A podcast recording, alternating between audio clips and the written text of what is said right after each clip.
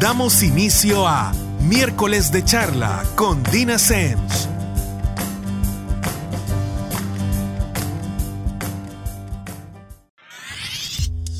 Nuevamente miércoles, así que estamos de regreso con otro miércoles de charla con Dina Semch. Y para quienes nunca han escuchado el programa, o por lo menos no desde el principio, mi nombre es Dina Semch y soy psicóloga de adolescentes, adultos y parejas. Además de eso, soy activista por la salud mental que precisamente implica hacer uso de espacios como el que hoy nos brinda Radio Femenina para hablar de diversos temas que tienen muchísima relación con nuestra salud mental. Y creo que no hay mejor momento o momento más ideal para hablar de salud mental que con todo lo que estamos viviendo. Y la salud mental, ojo, se entrelaza con un montón de otras áreas. Y hoy en particular tengo un invitado que ya es invitado frecuente en, en, este programa y que precisamente nos viene a platicar de cómo se está relacionando toda la nutrición, todos nuestros niveles de vulnerabilidad con lo que estamos viviendo dado la pandemia y el COVID-19. Y precisamente por eso el tema de hoy es la epidemia que convenientemente decidimos ignorar. Y para eso tengo de invitado a Rodrigo Valdivieso, nutricionista y dietista.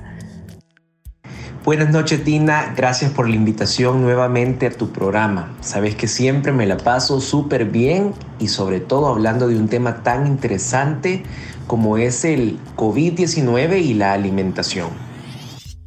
Los agradecidos somos nosotros que siempre que invitamos a Rodrigo, pues aquí está. Y no solo está, sino que además con esta información que nos hace tan bien a todos.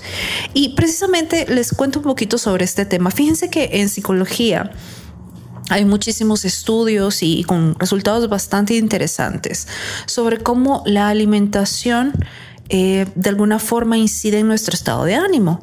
Y, la gente a veces dice, bueno, pero qué raro esto, o sea, ¿cómo? Que, que si como mucho de esto me siento culpable porque no me lo debe haber comido. No, no es solo eso, sino que estoy hablando de precisamente las propiedades que tienen muchísimos alimentos inciden en nuestro estado de ánimo. Hay estudios, por ejemplo, bien puntuales en cuanto a la depresión y cómo eh, la están tratando en ciertos países a puro cambiar dieta.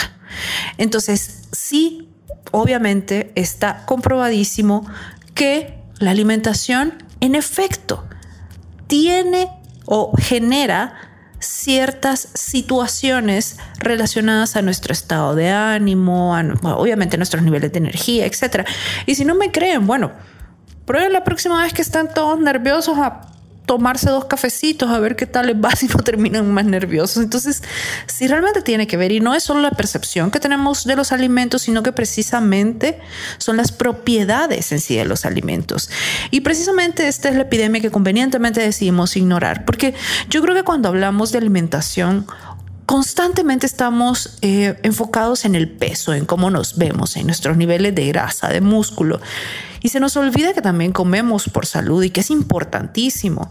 Y ahorita me ha llamado muchísimo la atención eh, la gente tomando esta cantidad descomunal de vitamina C, vitamina D, zinc, pero, y no le digo que está mal, o sea, sí está bien, pero realmente no debería ser situaciones que atendemos en el momento cuando están ocurriendo. Deberían ser situaciones que prevenimos, por lo menos en lo que esté en nuestras manos y una de esas cosas es la alimentación.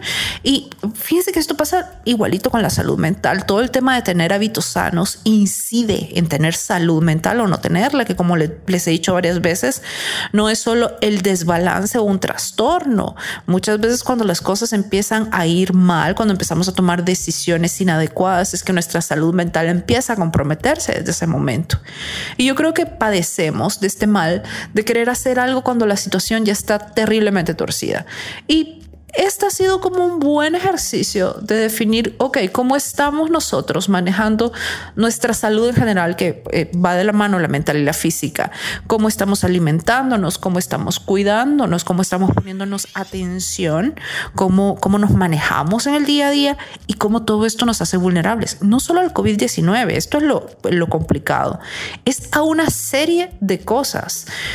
Por ejemplo, imagínense cuántas enfermedades actualmente hay, eh, como por ejemplo la obesidad, la hipertensión, la diabetes, o sea, un montón eh, de situaciones. También estaba leyendo cómo se ha disparado también el síndrome metabólico. O sea, todas estas situaciones que realmente nos hacen bien vulnerables y nos exponen a una serie de problemas de salud. Y obviamente, si contraemos cualquier tipo de enfermedad, que no solo es el COVID-19, porque existen otras, estamos en una situación más vulnerable de entrada.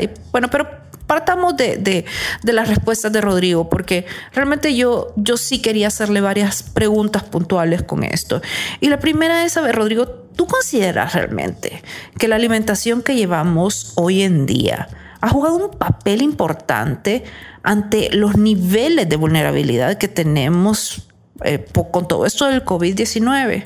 Y aquí les dejo la respuesta de Rodrigo. Definitivamente, Dina, hay una estrecha relación entre la alimentación que tenemos como población, en este caso salvadoreña, y el contagio de la enfermedad por COVID-19. Si nos damos cuentas eh, por entes como por ejemplo la OMS o la OPS, que son entidades que rigen la salud del ser humano, han logrado exponer que a través de estudios, encuestas o datos recientes, que hay una mayor vulnerabilidad entre las personas con un estado nutricional desfavorable, ¿verdad?, ante el contagio de la enfermedad. Esto básicamente viene dado por, puede ser de forma congénita, pero en su mayoría el riesgo que nosotros tenemos ante la exposición del COVID y que nuestras defensas sean lo suficientemente altas o no, tiene que ver muchísimo con el estilo de vida que nosotros tenemos. Y usualmente en el estilo de vida entran dos factores muy importantes. Bueno, podríamos mencionar un par más, ¿verdad? Pero uno de ellos, para no alargarnos en la pregunta, es eh, la nutrición. La nutrición juega un papel importantísimo en el fortalecimiento del sistema inmunológico a través de una dieta que sea variada, completa, balanceada, que incluya todos los grupos de nutrientes y que no exponga al metabolismo, obviamente, y a nuestro sistema inmunológico, hablando específicamente de quién nos defiende ante entes extraños del exterior, ¿verdad? Es el sistema inmunológico que va a ser eh, fortalecido o depletado, en este caso, por una buena o mala digestión.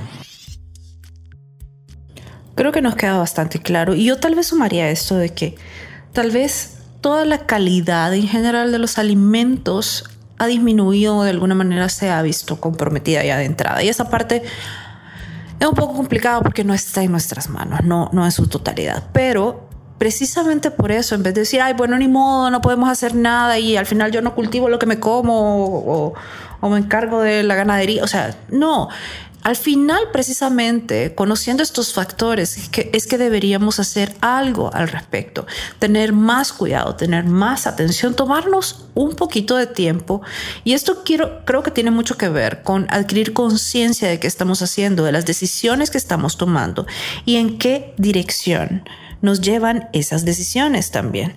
Pero bueno, a mí me gustaría que Rodrigo nos dijera que obviamente yo creo que a estas alturas todos tenemos claro que, que hay este conjunto de enfermedades preexistentes que ya mencionábamos, que, que, que, son preexistentes a la pandemia y que precisamente definen a las poblaciones de alto riesgo. Aquí entra la diabetes, la hipertensión, la obesidad, etcétera. Bueno, y el, el síndrome metabólico, por ejemplo, y que son padecimientos que actualmente todavía mucha gente sigue pensando de no, pero es que eso le da a personas de esta edad, así como pensamos con la salud mental de no, pero es que una persona se ve así o se ve descompuesta o les pasa a este a este segmento de la población. Pero mi pregunta es, ¿realmente estos problemas, estas preexistencias, siguen siendo un problema de ciertas edades o se están presentando en diversos grupos de edades, producto precisamente de la calidad de, alimentación que tenemos? Así que que Rodrigo nos cuente. Fíjate que en este caso, Dina, valdría la pena eh, explicar que, cuáles son esos grupos vulnerables y se entiende como población vulnerable aquellas personas que son más propensas o que tienen una mayor vulnerabilidad ante el contagio de ciertas enfermedades. Entonces, en, esta, en este grupo de personas entran mujeres embarazadas, adultos mayores de 60 años, menores de 5 años y las personas que padecen enfermedades crónicas degenerativas, como por ejemplo cáncer, diabetes, hipertensión arterial y obesidad. Hay que recordar que la obesidad es también una enfermedad crónica que de hecho es una pandemia, es algo que se da a nivel mundial y que hay proyecciones futuras ante un incremento de un porcentaje de la población estando obesa. Ahora, no necesariamente esto tendría que definir o estas enfermedades tendrían que ir de la mano con estos grupos vulnerables, ¿verdad? Y las enfermedades son estas que te acabo de mencionar. No necesariamente estas enfermedades solo son padecimientos de las personas mayores o eh, de los grupos vulnerables que hablamos en general, sino que se habla específicamente que todos estamos propensos ante el desarrollo de una hipertensión arterial. ¿Qué tal de forma congénita? Algo que quizá tú eh, no buscaste hablando específicamente de un estilo de vida, que tenías un estilo de vida saludable, pero que viene tu factor genético y te dice, ok, lo vas a desarrollar, estás más propenso a desarrollarlo. Esto, Dina, tiene que ver más allá de la genética o de que la edad es específica para padecer estas enfermedades. Tiene que ver con el estilo de vida que nosotros tenemos como seres humanos. Estamos durmiendo lo suficiente, estamos realizando al menos 30 minutos de actividad física que la Organización Mundial de la Salud nos pide realizar día con día o estamos comiendo alimentos, una alimentación rápida, una alimentación no nutritiva, comida rápida, eh, todo calentado en microondas, y no es que el microondas sea malo, pero a lo que me refiero es que de acuerdo a lo que nosotros comamos, el tiempo que empleemos también en realizar algún tipo de actividad física, el tipo de alimento que comamos y la salud mental que tengamos va a definir también el riesgo que nosotros tenemos de contraer este este tipo de enfermedades crónicas degenerativas y que también, Dina, van de la mano con el posible contagio por COVID-19. Pero bueno, creo que vamos bastante encaminados con este tema, creo que ya sentamos bases. Eh, y acuérdense, el tema es la epidemia que convenientemente decidimos ignorar. ¿Por qué? Porque hemos estado ignorando la importancia de la alimentación por muchísimo tiempo, así como las consecuencias que tiene en nuestra vida, que van más allá de subir o bajar de peso o llegar a la meta de grasa corporal versus músculo que queremos.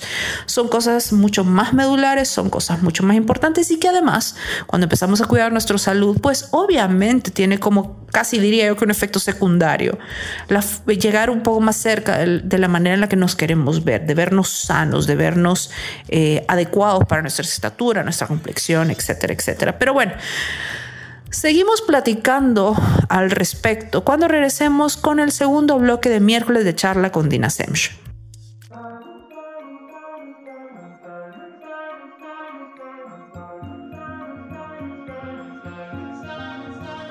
Have it all, rip the memories of the war. All the special things I bought, they mean nothing to me anymore. But to you, they were everything we were. They meant more than every word. Now I know just what you love me for. Take all the money you want from me. Hope you become what you want to be. Show me how little you care, how little you care, how little you care. You dream of glitter and gold.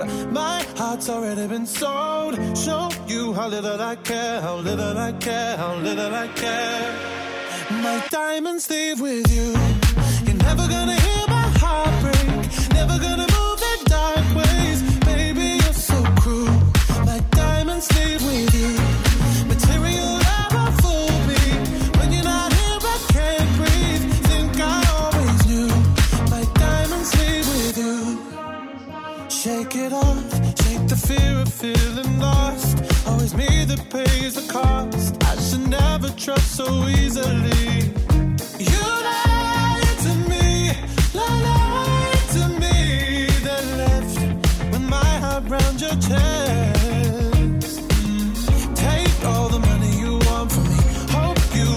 you want to be.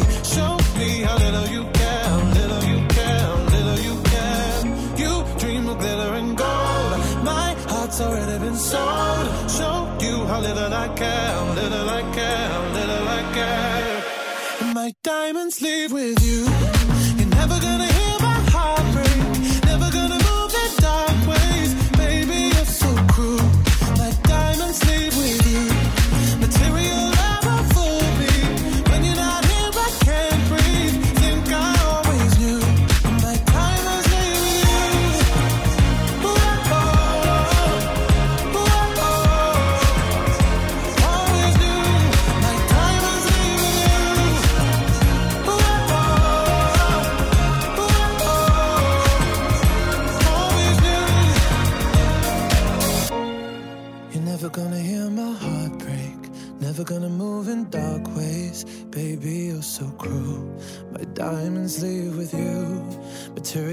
Love won't fool me. When you're not here, I can't breathe.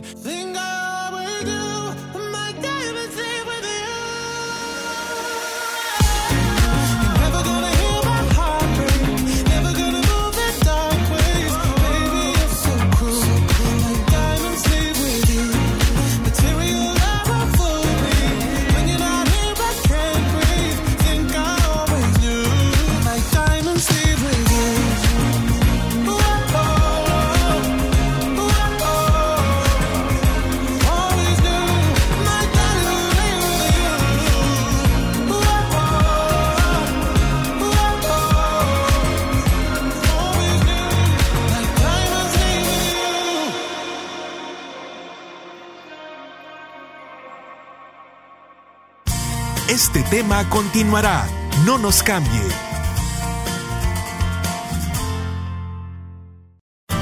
Las opiniones y experiencias de nuestros invitados. Continuamos. Y ya estamos de regreso con el segundo bloque de miércoles de charla con Dina Semchi. Tenemos de invitado hoy a Rodrigo Valdivieso, nutricionista y dietista, que precisamente nos está acompañando para hablar de la epidemia que convenientemente decidimos ignorar. ¿Y a qué nos referimos con esto? Precisamente a todo lo que implica y que implica desde hace bastante tiempo todo este tema de comer mal. Y no mal yo tal vez no estoy hablando de mal en cuanto a ritmo, mal en cuanto a frecuencia, mal en cuanto a cantidad, sino que realmente ni siquiera creo que le prestamos mucha atención a la calidad de combustible que le estamos metiendo a nuestro cuerpo, que además es no, no un requisito eh, que deberíamos tener, sino que es indispensable, no es algo deseable, es indispensable. ¿Para qué? para estar sanos y no a la hora de una pandemia, sino que precisamente a la hora de afrontar todas estas cosas que nos pueden pasar en la vida. ¿Por qué? Porque cuando nuestro cuerpo está mal alimentado nos hacemos vulnerables y nos hacemos vulnerables no solo en la parte física, sino también en la parte mental. Obviamente está comprobadísimo como ciertos alimentos le suman a ciertos desbalances, a ciertos trastornos, le suman que de verdad, o sea, ayudan o también le restan. ¿Por qué? Porque terminan de descomponer las cosas y no es que los generen. Tampoco estoy vendiéndoles la idea de que si comen tal cosa le va a dar tal otra. No, pero sí es la importancia de saber qué nutrientes necesitamos, que, que al final, a ver, nuestro cerebro es como cualquier órgano y el tal vez el uno, bueno, no uno, yo diría que el más importante porque es el que maneja todo y también necesita cierta alimentación. Se nos olvida que necesitamos cierto tipo de grasa para poder revestir eh, esta parte de, nuestras neuronas, los axones, que por ejemplo llevan eh, la carga eléctrica para que pueda funcionar la neurona, para que pueda transmitir el mensaje. Se nos olvida que está también toda la parte de materia blanca. O sea, realmente es bien, bien importante eh, entender que todo nuestro cuerpo necesita combustible y tanto para la salud física como para la salud mental. Y precisamente con Rodrigo platicábamos cómo, dadas las circunstancias que hemos vivido durante esta pandemia, se ha puesto esto en evidencia. Pero ¿el qué se ha puesto en evidencia? Lo mal que estamos comiendo y las consecuencias que tiene, que nos han puesto en una situación muy vulnerable. No porque el COVID-19 no haya hecho los destrozos que ha hecho y que sigue haciendo por sí mismo, sino porque realmente nosotros creo que, no sé, tenemos esta idea de que... poseemos todo el tiempo del mundo para solucionar las cosas, que no importa que hagamos, somos inmunes y, y, no, no es así. Realmente deberíamos cuidarnos y deberíamos cuidarnos con muchísima más dedicación de lo que lo estamos haciendo. Y creo que estas son cosas que deberían ser un hábito, no algo esporádico, no algo eh, que, que, que, hacemos, como les, les ponía el ejemplo de la gente ahorita tomando vitamina eh, C, pues no debería ser algo que hacemos cuando estamos ante una pandemia o cuando es época de gripe. Deberíamos hacerlo todo el tiempo y además educarnos, porque no es que tenemos que ser expertos en el tema, pero sí saber qué tipo de alimentos son los que nos pueden aportar qué tipo de cosas. Entonces, bueno, seguimos con las preguntas para Rodrigo. Y también yo le preguntaba, ya, ya, ya hablamos de, de, si la alimentación ha tenido un, una incidencia en la vulnerabilidad y también en todas estas enfermedades preexistentes que están precisamente asociadas a la vulnerabilidad ante la pandemia, el COVID-19. Y ahorita yo quiero que Rodrigo nos cuente si considera que precisamente esta vulnerabilidad tiene rato de estar ahí afectando negativamente nuestra calidad de vida y el COVID-19 solo la ha puesto en evidencia. Ojo, estoy hablando de nuestra calidad de vida, que no, no es entre los 60 y la muerte. La calidad de vida es todo el tiempo. Eh, tiene mucho que ver con eh, cómo reacciona nuestro cuerpo cuando se enferma, cómo nos movemos, la agilidad que tenemos, nuestra rapidez para pensar, para reaccionar. O sea, eso es calidad de vida. Por ende, no lo vean como algo que no aplica para ustedes. Y bueno, aquí les dejo la respuesta de Rodrigo a esa pregunta. Por supuesto que sí, Dina. La vulnerabilidad tiene rato de estar ahí. Y no solamente hablamos de una vulnerabilidad por ser parte del grupo, como los adultos mayores, mujeres embarazadas, personas con enfermedades crónicas degenerativas, ¿verdad? O pequeños o menores de 5 años de edad, sino que la vulnerabilidad se habla si nuestro estilo de vida no es el adecuado, ¿verdad? Si tenemos una mala dieta, si tenemos un nivel de estrés descontrolable, o si tenemos un, una enfermedad pero no seguimos las recomendaciones médicas o del nutricionista. De hecho, el COVID nada más vino a empujarnos a ser más conscientes de la toma de decisiones en cuanto al manejo de nuestra salud, de nuestra higiene personal y de la, y de la dieta, ¿me entendés? Eh, hay que considerar que somos vulnerables desde el momento en que nosotros tenemos un estado nutricional inadecuado. Para no ir muy lejos, existen varios eh, formas o, manejos de la salud del paciente al venir donde un nutricionista y es a través de herramientas como el índice de masa corporal, conocer tu porcentaje de grasa, conocer tus hábitos de alimentación actuales, conocer si te estás suplementando o no, que de hecho el tema del suplemento ahorita se ha puesto más popular, sin embargo, si nosotros tenemos una dieta bien amplia que incluya varios eh, fuentes alimentarias, nos exponemos a una luz solar eh, eh, adecuada de media mañana, tipo 9 de la mañana, eh, nosotros vamos a obtener varios beneficios de ello, ¿verdad? De esto mismo.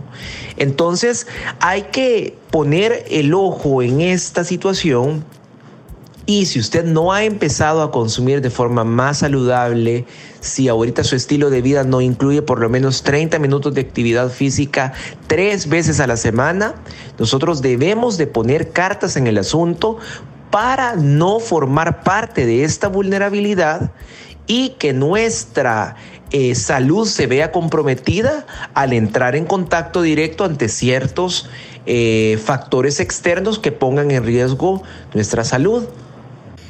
Creo que ya tenemos un marco de referencia eh, que nos pone bien claro todas las situaciones a las que debemos ponerle ojo, pero este programa no se trata solo de decirle, ay, bueno, sí, estamos mal. no quiero que se vayan con eso. Y precisamente por eso hoy quiero que Rodrigo nos cuente. A ver, en nuestro tiempo, como les decía, donde la calidad de la alimentación, de los alimentos en general ha bajado, donde tenemos de repente todas estas opciones eh, por las que nos podemos decantar y que son más fáciles eh, y que nos nutren sustancialmente menos, que podemos adquirir todos estos malos hábitos, que podemos ser terriblemente perezosos y no subir gradas si no queremos, y no caminar si no queremos, etcétera, etcétera. Y nuestro tiempo, ¿cómo hacemos para elegir y comer alimentos que sean de calidad? ¿Cómo distinguimos? ¿En qué ponemos atención? ¿Qué reglas hay para cocinar? No sé, ¿qué, qué, cosas nos puedes decir, Rodrigo? Que de alguna manera nos hagan en nuestro día a día tomar decisiones en una dirección diferente a la que lo estamos tomando y que nos acerquen más a estar sanos, a meter combustible de buena calidad, a poner atención y a respetar también los procesos para no hacer que todas estas propiedades de los alimentos muchas veces desaparezcan durante su preparación. Fíjate que para comer saludable o para elegir alimentos con alta calidad, ¿verdad? Se puede empezar en cualquier día y en cualquier momento. Y no necesariamente tenés que tener un presupuesto demasiado alto para hacerlo, porque antes se creía que hacer un buen programa de nutrición, o vamos a llamarle como, como normalmente le decimos, hacer una dieta, era demasiado caro, había que hacer una inversión muy alta. Pero al hacer un comparativo entre la inversión que voy a hacer en mi comida, en mi entrenamiento, en mis horas de sueño, en mi suplementación, en mi hidratación, versus el gasto económico que representa una enfermedad, te quedas como debiéndole a la enfermedad, ¿verdad? En este caso te ahorras muchísima plata para eh, si tuvieras la enfermedad. Entonces la idea es invertir en tu salud, en tu nutrición como una forma preventiva para no gastar después y no necesariamente como hablábamos en el punto de la vulnerabilidad por edad y todo eso, no necesariamente tengo que ser un adulto mayor con muchos achaques, sino que la idea es prevenir eso, ¿verdad? ¿Cómo podemos empezar? Tratando de comer más en casa, haciendo una inversión en toppers Em, y preparando mi comida eh, un día o dos días de la semana y guardándola en diferentes depósitos para que yo pueda comerlas en su momento, ¿verdad? En su horario. Nosotros acá en la clínica lo que hago básicamente es ordenar horarios, o sea, decir, voy a dejar mi tiempo para el desayuno, si no puedo comerme el desayuno, pues entonces lo voy a hacer en 5 o 10 minutos, pero sentado en un momento y siendo consciente de lo que estoy comiendo.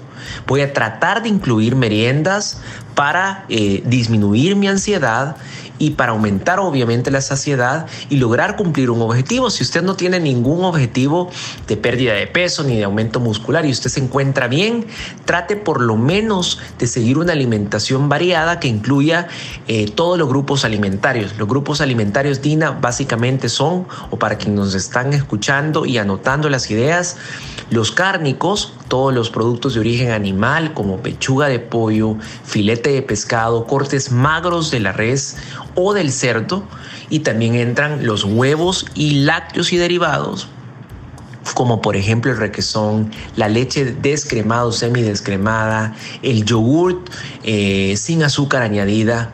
Otros es en las frutas y vegetales, que, que, como los dedos de la mano, siempre le digo a los pacientes agregar por lo menos tres frutas y al día y dos vegetales al día. Trate de agregar grasas saludables, cámbiese de la de las grasas saturadas como la mantequilla o la manteca por aceites vegetales, ¿verdad? Trate de incluir mucha fibra a su alimentación y eh, la hidratación que es tan importante, por lo menos dos litros de agua al día. Evite, acomode lugar, las bebidas carbonatadas y los postres en exceso. Como te digo, Dina, no se trata de dejar de comer, sino que de aprender a comer. Bueno, en este momento nos vamos a una pausa y luego regresamos con el tercer y último bloque de miércoles de charla con Dina Semch.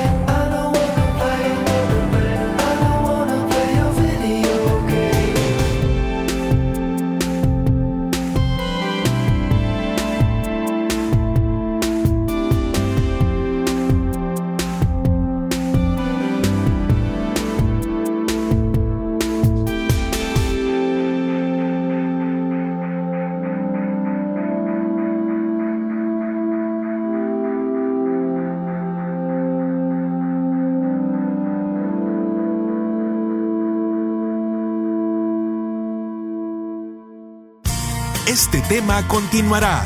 No nos cambie.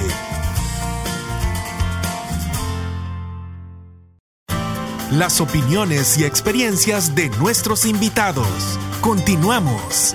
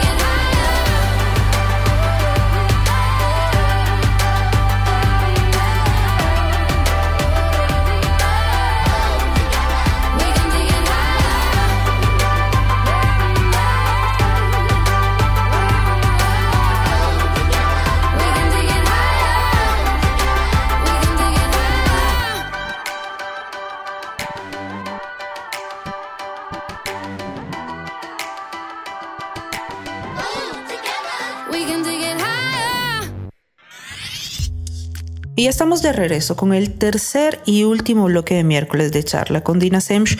Y el día de hoy tenemos a nuestro amigo Rodrigo Valdivieso, nutricionista y dietista, como invitado, que precisamente nos está ayudando con el tema de la epidemia que convenientemente decidimos ignorar.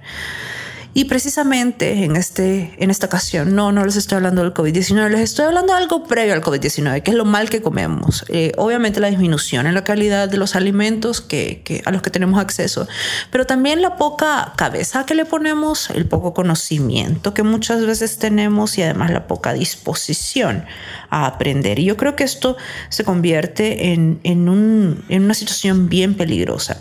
¿Por qué? Porque obviamente estamos bien dispuestos. Cuando de repente no nos sentimos físicamente agradables a la vista, por decirlo de alguna manera, o no estamos dentro de nuestras metas de peso, nos dejamos llevar por eso y, creo que a veces descuidamos nuestra alimentación o por otro lado, solo nos eh, reducimos a un número, al peso y de verdad no sabemos qué calidad de combustible estamos metiendo en nuestro cuerpo.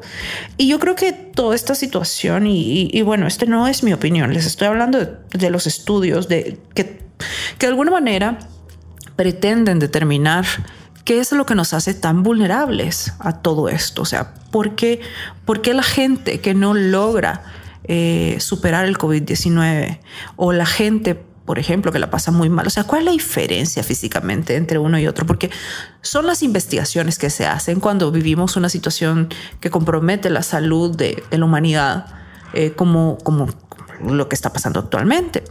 Y uno de los factores que se ha determinado precisamente es la relación que existe entre la mala alimentación que actualmente llevamos, que vemos hasta como normal, diría yo, y el desarrollo de ciertas enfermedades que hacen que, que, nuestro cuerpo no solamente sea terreno fértil para el COVID-19, sino que no pueda afrontarlo de la mejor forma. Eh, obviamente, y, y, aquí sí aclaramos, sí, es cierto, hay una carga genética que muchas veces no podemos manejar, que se nos sale de las manos, pero fíjense que eh, yo creo que aún cuando tenemos cierta predisposición, primero no deberíamos tomarlo como una sentencia ni como una excusa de que, ay, bueno, yo para qué voy a comer bien si mis papás son hipertensos, entonces seguramente yo termino hipertenso. Miren, hasta cuando uno tiene una condición, la forma en la que lleva esa condición, lo que decide hacer, lo que decide cuidarse, precisamente el, el hecho de decidir ponerle el doble de atención a los hábitos, que deberían ser eso, hábitos. Y ojo, Aquí hábito no tiene nada que ver con que disfrutemos hacer ejercicio como la gente cree, levantarnos un poco antes para nuestras rutinas de autocuido, no tiene que ver con que eh, se me antoje más la ensalada que las papas fritas. Un hábito es eso que practicamos lo suficiente. Como para que si dejamos de hacerlo, si nos saltamos ese paso, nos haga falta, nos quedamos con esa sensacióncita rara de que algo se desordenó en el día. Eso es un hábito, no tiene nada que ver con disfrutarlo o no. Esto es como lavarse los dientes, o debería ser idealmente como lavarse los dientes. ¿Por qué? Porque espero, ¿verdad? Que ninguno de ustedes en las mañanas se debate si se lava los dientes o no. Es parte de lo que hacen. Ni siquiera está pensando ninguno de ustedes si tiene tiempo de lavarse los dientes o no es parte de la rutina y por ende ya está dentro del tiempo que calculan que les va a tomar salir de casa a lo que sea que vayan. Lo mismo debería ser con nuestros alimentos, lo mismo debería ser, por ejemplo, con el ejercicio y con todos estos hábitos de autocuido que tienen, les repito, que ver muchísimo con nuestra salud mental, con la fortaleza que tenemos ante estas situaciones que, implican una demanda psicológica, emocional bastante fuerte del poder gestionar muchas veces ciertos niveles de estrés y ciertos niveles de ansiedad. Y como hemos hablado en otros programas, que realmente ambos sean adaptativos y no desadaptativos. Y además la parte física, donde nuestro cuerpo lo hemos mantenido en la medida de nuestras posibilidades, en condiciones lo más óptimas posibles para afrontar una situación de esta, que en este caso sí es una pandemia, pero miren, puede ser cualquier otra situación, puede ser un accidente, alguna enfermedad de esas que existían previamente al COVID-19, porque esto no es lo único que pasa en, alrededor del mundo. Y realmente de esto depende qué tan bien nuestro cuerpo va a funcionar. Pero bueno, ya, ya Rodrigo nos ayudó con varias preguntas y si realmente relación entre estas preexistencias, estas enfermedades que estaban antes de la pandemia y que nos hacen vulnerables a la misma y la alimentación, eh, cómo realmente o en qué poner atención para elegir nuestros alimentos, pero yo creo, a mí, me encanta cómo Rodrigo explica las cosas. Es, eh, es fantástico eh, y, y, me encanta que es súper práctico porque miren, yo por lo menos cuando hablo de comida, yo no quiero ser algo que tenga que estar pensando ni que tenga que depender de una hojita pegada en la refri o, que, que, tenga que ocupar como esta cantidad de, restricciones, de, eso no va bien conmigo. Entonces yo creo que sí debemos aprender a comer más que aprender a estar a dieta, es aprender a comer que es algo más a largo plazo. Y precisamente por eso yo quisiera que Rodrigo nos explicara de qué forma, pero fácil, obviamente práctica, de la manera que Rodrigo explica y que te da tips. Eh, ¿Cómo saber qué tengo que poner en mi plato? ¿Cómo determinar si me he servido no solo la cantidad, sino que la calidad adecuada de alimentos? Pero bueno, aquí viene esta fantástica y práctica explicación de parte de Rodrigo.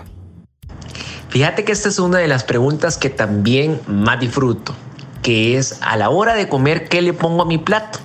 Y hay una estrategia y una herramienta muy interesante que se que se llama el plato saludable o el plato del buen comer, creada por Harvard. Y esto nos ha ayudado a salir de las tediosas pirámides que en su momento sirvieron de mucha ayuda, pero que no explicaban o que quizá encasillaban al grupo en cuestión. Ponían una puntita chiquitita con golosinas, eh, refrescos y dulces, bollería, y así iba creciendo la, la, la pirámide hasta tener la base que eran eh, los almidones integrales, como por ejemplo las legumbres, lentejas, garbanzos, frijolitos, todo esto.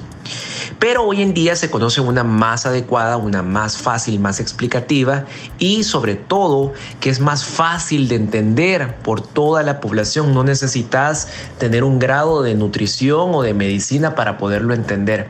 El plato saludable básicamente resume un plato dividido en cuatro porciones. Una de ellas, la principal, partiendo el plato a la mitad, sería las frutas y vegetales. Otro cuarto del plato sería básicamente la proteína y otro cuarto del plato serían los almidones. Te digo cuatro partes porque se agrega siempre un vasito que representa el agua, ¿verdad? Que es lo que tenemos que tomar normalmente. Con esto tú debes saber siempre que la mitad del plato siempre deben ser los vegetales, específicamente vegetales y hojas verdes como la espinaca, eh, el brócoli, eh, la lechuga, todas las plantitas que nosotros básicamente nos podemos comer. El otro cuarto del plato que representan los carbohidratos se pide que la persona incluya por lo menos en un 90% almidones integrales, como los que te mencionaba, el arroz integral, eh, productos elaborados a base del maíz, legumbres como los garbanzos, lentejas y frijoles, y el otro cuarto del plato sería la proteína, que en este caso serían carnes de cortes magros, como por ejemplo la pechuga de pollo, el lomo de cerdo y también el filete de pescado que siempre entramos en contradicción si el cerdo es bueno, el cerdo es malo, si la res es buena o la res es mala y la verdad es que ningún alimento es bueno ni malo, sino que hay que saberlo comer y hay que aprenderlo a limitar. ¿verdad? Tanto en su cantidad como en su calidad. Nadie dice que nunca más te vas a poder comer un brownie o una porción de pastel de chocolate. Ya te dije mi tos preferido, fíjate. Pero sí sabemos que mientras estés pendiente de una de un cumplimiento de un objetivo específico, tenemos que adaptarlo a un programa de alimentación saludable. Básicamente con esto nosotros estamos cubriendo todas las necesidades. Acordémonos que hay que ser más conscientes, no hay que agarrar el teléfono y empezar a contar todas las calorías, sino que hay que tratar de comer eh, de forma consciente, saber a dónde está mi punto de equilibrio y de esta forma no vas a fallar porque estás respetando eh, tu propia dinámica en cuanto al consumo y gasto energético. Bueno, ya, ya oyeron, no tienen excusa de ahora en adelante para, y no importa dónde estén, si estén comiendo, si están comiendo en la calle, si están comiendo en restaurantes, si están comiendo donde los suegros, si están comiendo donde los abuelitos, si están comiendo en su casa. Si ustedes están preparando la comida más fácil que esto, no existe. O sea, de verdad, ya el que no lo hace es porque no quiere, no porque no puede. Acuérdense que el no poder implica tener una incapacidad. Si yo digo no me puedo parar o no puedo caminar, quiere decir que mis piernas genuinamente no funcionan o que ya no están ahí. Por ende, si lo que necesitamos para tomar estas decisiones está ahí, si tenemos un par de manitas, si tenemos la capacidad de decantarnos entre tal o cual opción, deje de decir no puedo. La línea adecuada, la línea honesta, no con los demás, con usted mismo, sería no quiero. Ahí es cuando nos empezamos a sentir en control de nuestras decisiones y además responsables de los costos de nuestras decisiones, que al final son sus costos y por ende usted tiene derecho a elegirlos. Pero yo sí les invitaría después de este programa que utilicen esta información no pensando en, ay, bueno, y el COVID, y no, Miren, esto se trata de todas las cosas que nos pueden pasar a lo largo de nuestra vida y que de repente pueden ponernos en situaciones de jaque. Eh, todo por no haber cuidado nuestro cuerpo, que a ver, es importantísimo porque es nuestro empaque, es eso que nos lleva, es eso que, que, nos mantiene funcionando. Y recuerden, el cerebro es precisamente otro órgano que necesita tanto de nuestra alimentación como el resto de nuestro cuerpo. Esto ha sido todo por hoy. Nos escuchamos el próximo miércoles en un miércoles de charla más con Dina Semch. Hasta pronto.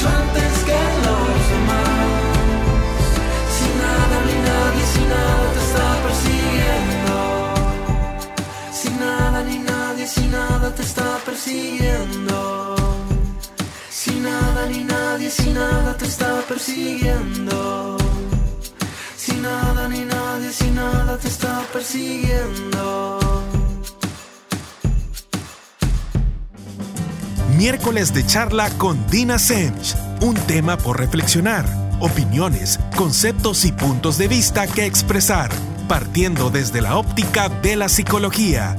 Sintonícenos el próximo miércoles a las 7 de la noche por Radio Femenina